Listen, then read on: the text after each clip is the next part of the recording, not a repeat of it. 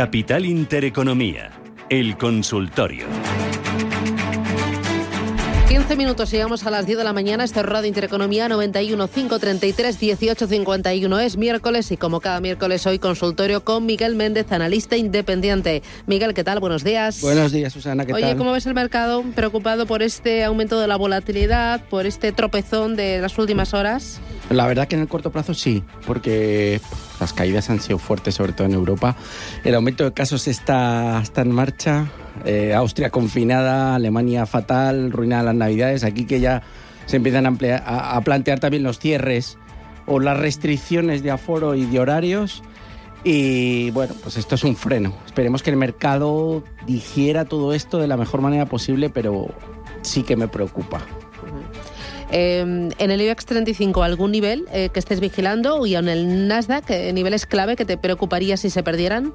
Bueno, el IBEX ayer, ayer el mínimo fueron 8.690 más o menos. Ese nivel yo creo que tendríamos que vigilarlo. Si se perdiese, va, yo creo que tendría que profundizar hasta la zona de 8.500. Sigue muy débil, sigue muy aburrido. Y en el caso del Nasdaq, pues la verdad que la zona de 16.100 de momento está aguantando. Me preocuparía si se perdiesen los 15.850 aproximadamente. Pero bueno, sigo manteniendo que el Nasdaq medio plazo va a ir a 20.000 y que la tecnología va a seguir teniendo fuerza.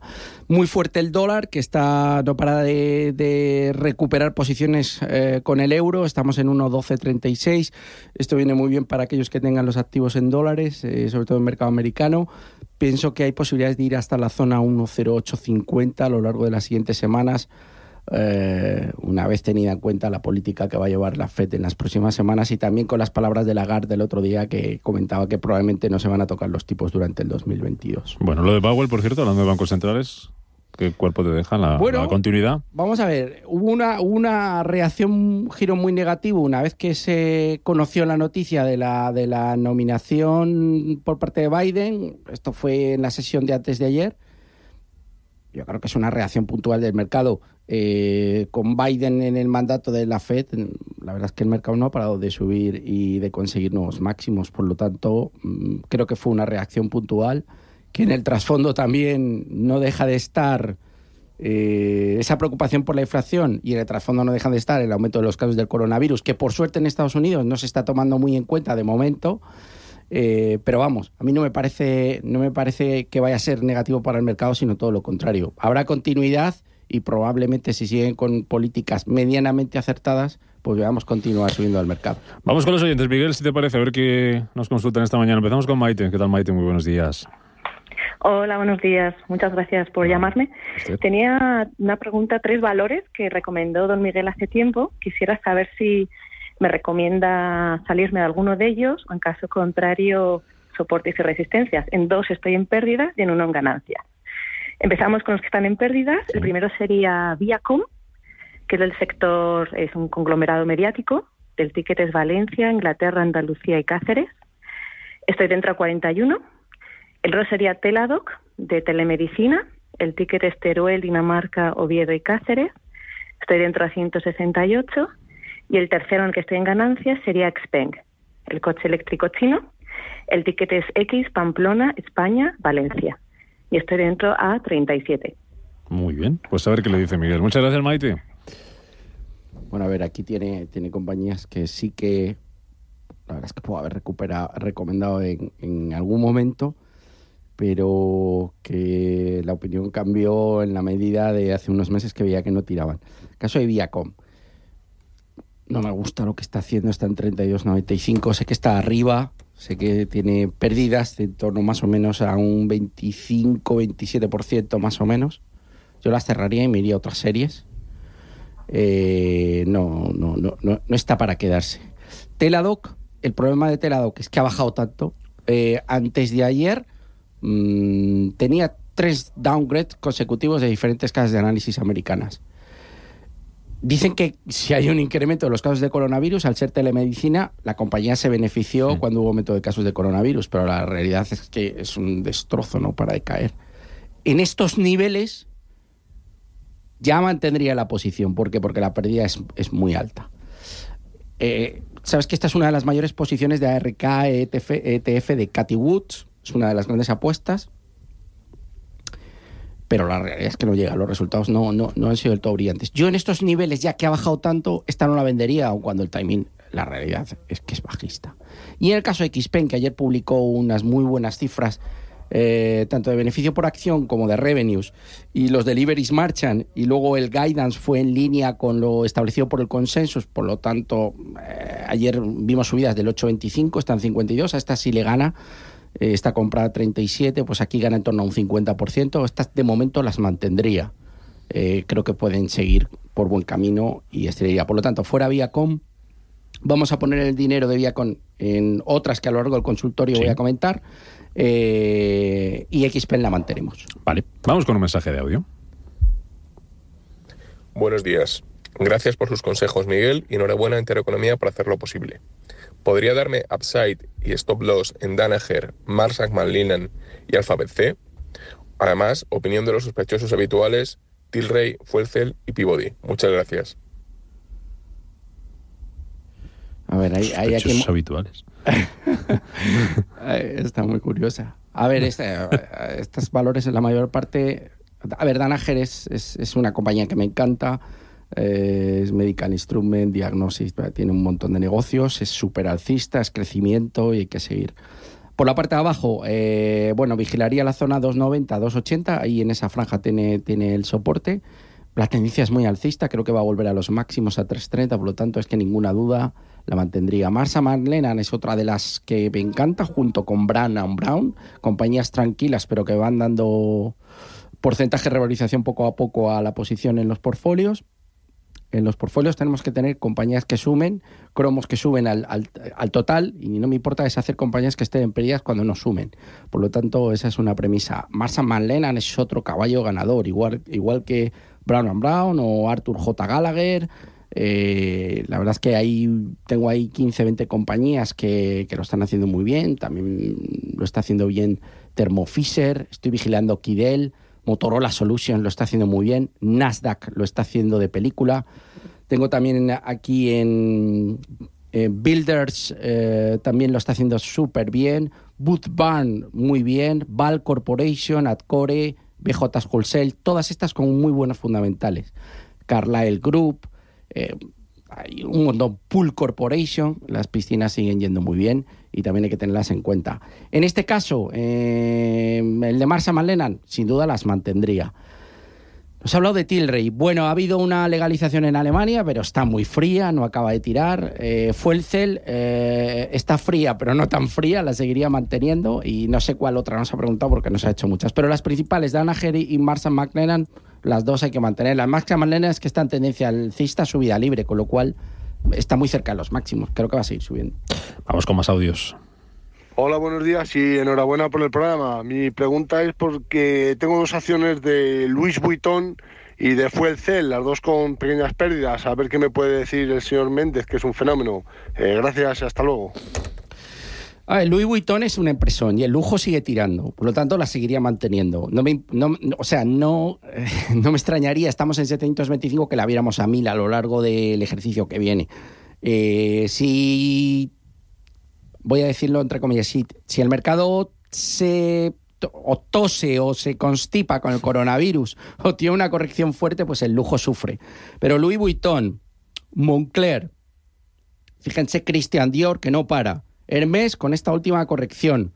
Eh, es que lo están haciendo todas muy bien. O sea, lo que es el lujo puro eh, sigue funcionando y sigue captando la... Está muy alto, sí, pero sigue captando la atención. Louis Vuitton es una máquina de generar cash, creo que, hay que mantenerla. Caso de Fuerza, ya he comentado.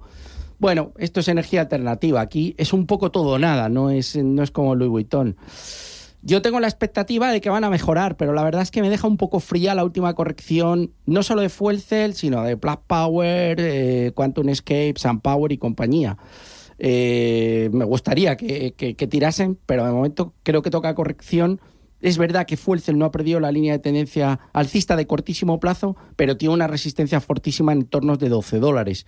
Por lo tanto, me preocuparía mucho la pérdida de los 8,90 aproximadamente. Precaución y a esperar. Resistencia en Renault comparadas a 39, nos preguntan a través de un mensaje de texto. Bueno, Renault, yo tengo que dar hoy la enhorabuena a Fernando Alonso porque después de soy un fiel ídolo alonsista y, y el domingo vibré como, como, como un buen aficionado, ¿no? ¿Eso cotiza luego? ¿El lunes? No. Pues no, no cotizó. Pero por decirte algo, Ferrari no para de subir. Pero por otras cosas. Bueno, ya cotizará, es un podio, ya veremos al año que viene. No, la verdad es que está comprado en 39, bueno, está en la parte alta de la última subida que ha tenido, yo creo que a principios de año. Me sigue dejando fría la compañía, es decir, hay alternativas mejores como pueden ser Stellantis, Daimler o incluso el propio Ferrari que dentro de los coches, eh, dentro del sector es de las que mejor lo está haciendo. Eh, por la parte de abajo, vigilé niveles de 30, hay que seguir con ellos. Por la parte de arriba, resistencia 35-80 aproximadamente en el corto plazo. Bueno, nos contaba ya alguna alternativa dentro del sector auto. eh, Ferrari, claramente. Bien. Luego ampliamos ese abanico de alternativas después de las noticias para que nos cuentes qué otras compañías te están gustando ahora mismo y te lance una consulta que nos deja un oyente a través del WhatsApp también. Dice si le puedes aconsejar si entrar en Micron Technology, Melexis u otra europea que te guste. Esto y esas recomendaciones luego, valores que tengan buena pinta ahora mismo después de las noticias. Capital Intereconomía, el consultorio. En ello seguimos con Miguel Méndez, analista independiente 91533 1851, WhatsApp 609 224 716. Tenemos alguna consultita pendiente, pero vamos a saludar a Juan si te parece antes, Miguel. Juan, buenos días. Hola, buenos días. ¿Qué tal? ¿Cómo estamos? Cuéntanos. Hola. Sí, sí. Ah, sí. Juan. Eh, mire, eh, eh, quería hacerle una consulta al analista. Eh, bueno, es en relación un poco al sector del petróleo en Estados Unidos. He visto que se ha disparado últimamente. Yo ya tenía comprada Chevron a, a 102,45 y bueno, sí que es verdad que, inicialmente me saltó el stop en Exxon y me estaba planteando volver a entrar en Exxon o en EOG en Re- Reurses. Bueno, es una empresa que cotiza en el, en el Nasdaq y el ticket de España o de Oviedo G de Gerona. Entonces, bueno, quería ver un poco si veía buenas opciones para, para entrar en esas ahora o si teniendo en cuenta que ya habían subido muchos, me convenía dedicarnos a otro tipo de sectores. Muy bien. De momento esa no la consulta. Muy bien. Muchas gracias. Eh, sobre Exxon y sobre bueno y sobre Chevron. Yo esa sí que la tengo con beneficios y bueno, pues si me podía decir un- para ajustar un, un stop de beneficios, pues también se lo agradecería. Muy bien. Gracias, Juan. Si les puedo escuchar por, por el teléfono, Sí, eh, a veces se me corta Ahí- la comunicación. Ahí le dejamos escuchando. Gracias. A ver, tiene toda la razón. Y, nos encontramos en un entorno que el petróleo ha corregido de la zona de 85 dólares aproximadamente a los 79, hablo del West Texas, y estas compañías lo siguen haciendo bien. Tanto el caso de Chevron, que desde el punto de vista técnico tiene buena pinta, está en 116 dólares, yo creo que puede ir a los 122, 124.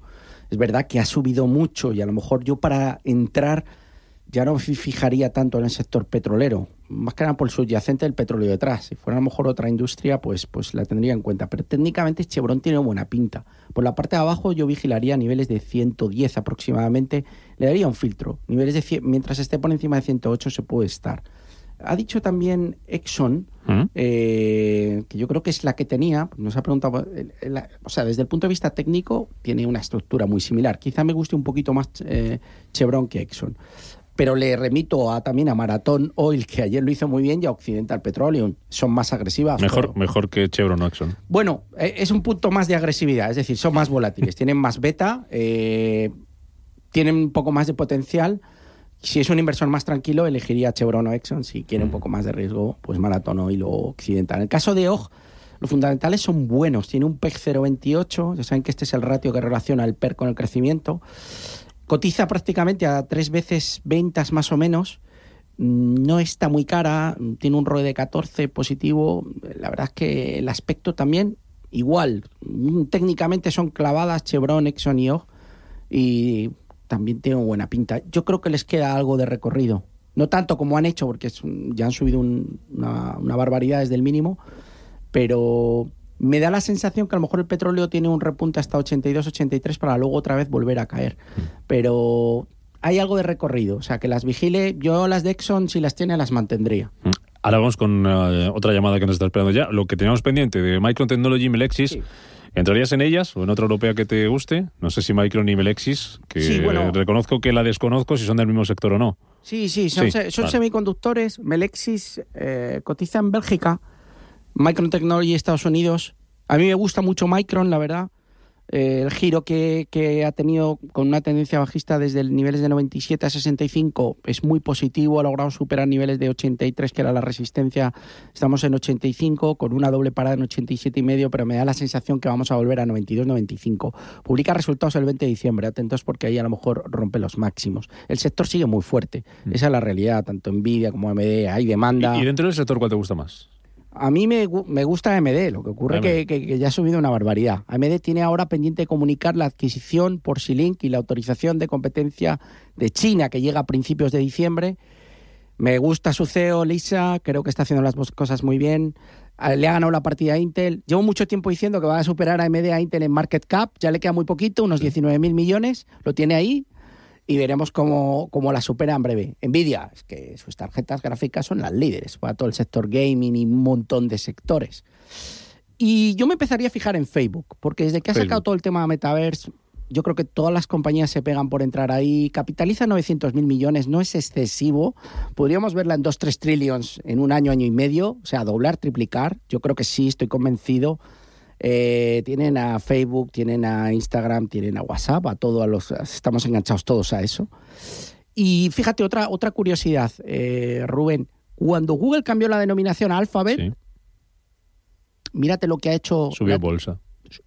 No ha parado de subir. ¿Tiene alguna relación o fue casualidad? No, no, simplemente son cosas que tienes que fijarte, son patrones. Ahora, mm, Facebook ha cambiado el nombre sí que tiene detrás todo el tema de que es negativo, sí, pero bueno, a mí sí. las cuentas de resultados que van como un tiro y bueno, perjudica a la gente, nos perjudica, sí, pero el inversor está mirando rentabilidades, eh, por, entre comillas por desgracia, pero es así. Eh, yo creo que lo puedo hacer muy bien y me empezaría a fijar en, en, Facebook. ¿Comprarías, Facebook entonces hoy, por ejemplo? Sí, pero no para una inversión de cortísimo plazo a 15 días, sino un año, año y medio. Creo, como creo que el Nasdaq va a ir a 20.000 y va a superar, creo que vamos a ver a Facebook dentro del trillón aproximándose más a los 2 trillones que a los 900.000 que capitaliza ahora. Ya que lanzas ahí el orden bastante puede ir el Nasdaq, ¿el Dow Jones dónde cierra el, el, ya estamos con las apuestas del año. Sí. El Dow Jones voy a decir que cierra en 36.500. Ah, poquita subida, entonces te queda. 800 puntos, te doy un 2,5% más. Pero el Nasdaq te voy a decir que cierra en 17.300, 17.400. Eso te estoy poniendo ahí un 7-8% más. Bien. Eh, me estoy arriesgando mucho. Pero bueno, este año sí que hacemos la, comida o cena, que la tengo pendiente contigo, no se me olvida. Perfecto. Además será... 36.200, ¿no? 36.200, 36.300 el Dow, estoy menos positivo ahí.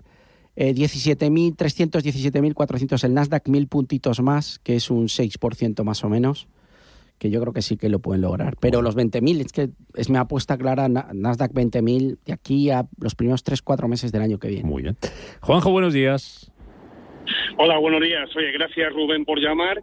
Eh, y de luego es un placer preguntarle eh, al que, bajo mi punto de vista, es el si pudiéramos eh, votar el, mejor, el, analista que hace podio, el mejor analista, que es Miguel Méndez. Aunque solamente tiene, si me permitís la broma, un pequeño defecto. Que le gusta el reggaetón. Ah, sí. eso es un defecto importante, importante, importante para mí. Es un defecto que yo desconocía. bueno, bueno algún, defecto hay que tener. Otros me sacarían el equipo de fútbol y tal, pero bueno. estando los Beatles, los Stones, los Who, que, te guste el reggaetón. Pero bueno, voy a preguntarle al mejor analista. Eh, quería preguntar por una empresa que tengo que es Gebo, que ya más o menos has contestado con el tema de toda el, todas las, las demás, o el CEL, etcétera, tal, que está un poco floja. Y otra que estoy siguiendo, eh, que no me atrevo a comprar todavía, que es una que salió este año, que es, que es, W-I-S-H, Wish, eh, que empezó a treinta y tantos dólares y está a tres. O sea, ha perdido el 90% de capitalización. Y no sé si desde luego, si, si, si rebota, sería un rebote muy fuerte, pero no me atrevo todavía a comprar. Así que nada más, un saludo y muchas gracias a los por, por, cierto, Juanjo, ¿por qué sabe usted que, que a Méndez le gusta el reggaetón? ¿Porque lo ha dicho aquí alguna vez en directo? Ah, lo ha dicho aquí, vale. No, lo dijo él. Ah, vale, vale, vale. Sí, sí, me dice que sí. Digo, a ver si... Digo, a lo mejor... un día. A lo mejor se ha delatado en alguna red social o algo. No, no, vale, vale. vale. yo lo prohibiría directamente, esa por ley, lo prohibiría el reggaetón. Bueno, oye, si, si acierta, si falla, podemos hacer una cosa. Si falla la apuesta del Dow Jones en 36.200, le decimos que se baile algo aquí de reggaetón y lo, y lo grabamos. Puede ser una buena apuesta, Miguel. Miguel. Venga, yo recojo el guante, ya sabes que no tengo problema. Pero Vale. luego lo emitís en YouTube, será Sí, el vídeo claro, más claro, visto de en Twitter, en en todas las cosas. ¿eh? Sí. No, yo no, yo no, yo no. No, yo no, no, no, solo propongo, a mí no me gusta el reggaetón. Eh, dicen que si no Es lo supero yo. Rubén, Juanjo, gracias por llamarnos. Muchas gracias a vosotros. Un abrazo. Nada, joder, da gusto. Porque al final nos tenemos que divertir con la bolsa, es que si no. No sabía yo eso, lo había borrado de mi disco duro, fíjate. Ah, sí, lo he dicho aquí muchas Sí, veces. pero lo habría borrado. Sí, sí, sí, sí, sí, sí. Nada, le agradezco un montón, es súper divertido y sí, ahora nos viene Nicky Jam el día 6, pero no estoy, y luego Farruko el día 11 en el Wizzing Center, que va a estar fenomenal, ya tengo las entradas. Eh, voy, a, voy a proponer que nos pongan un tema cada semana diferente aquí a los Búscate, técnicos. búscate algo ahora mismo. No, Tus deseos son órdenes, Miguel. está claro. No sé si te gustará, claro, con ese nivel, pues a lo mejor lo que pongamos te parece poco, pero bueno, somos modestos. Bueno, bueno. bueno. vamos al tema. No, yo le agradezco un montón. Eh, vamos a ver, en el caso de, de Wish, eh, que se llama Context Es una empresa de compras, he visto. Es una empresa como de compras o algo así, ¿no? Sí, ¿Qué es Internet Sí, Retail. sí. Ojo a los retailers. Si- quiero ocupar un minuto. Los retailers están dando muy malos resultados. Sí. A mí, sabéis que me encanta el deporte, las compañías de deporte, Nike, Lululemon. Espero que a ellas no les toque. Pero ayer conocimos Urban of Fighters fatal. Eh, Nordstrom se dejaba un 20% en After Hours fatal. Eh, Gap se dejaba un 10% en After Hours fatal porque no hay suministro. Y ya está sonando Nicky Jam. Y, y la verdad es que en el caso de Context Logic no entraría ni para atrás. Los fundamentales son malísimos, ha caído una barbaridad. Es que no hay nada, no le veo nada. Aquí no se le ocurre entrar. Y en el caso de Gebo, pues la verdad es que no tiene buen aspecto. Es línea de fuel cell, energías eh, renovables, hidrógeno. Siento que la tenga, creo que puede ir a la zona de 540 y ahí tiene un soporte importante. Pendiente superar la zona 8 para un despegar un nuevo tramo alcista.